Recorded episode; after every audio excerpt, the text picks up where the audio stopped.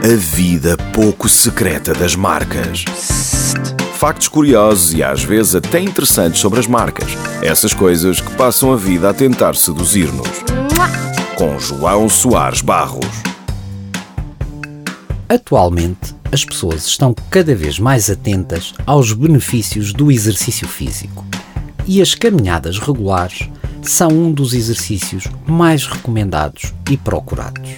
No entanto, é normal que as pessoas se perguntem o quanto devem andar, e nessas alturas é muito usual ouvir-se dizer que o ideal são 10 mil passos. O curioso é que esta meta tem origem numa marca. Nos anos 60 do século passado, a empresa japonesa Yamahasa lançou o primeiro contador de passos e resolveu chamar-lhe Mampokei, que significa exatamente 10 mil passos. O lançamento do pedómetro foi feito na altura dos Jogos Olímpicos, tendo sido suportado por uma campanha publicitária que promovia os tais 10 mil passos diários.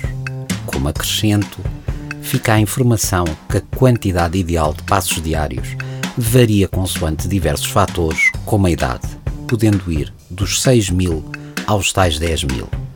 Mas alguns estudos indicam que os benefícios começam logo a sentir-se aos 2.300 passos. E agora podem pôr-se a andar, que o episódio já terminou. A vida pouco secreta das marcas. Na radar.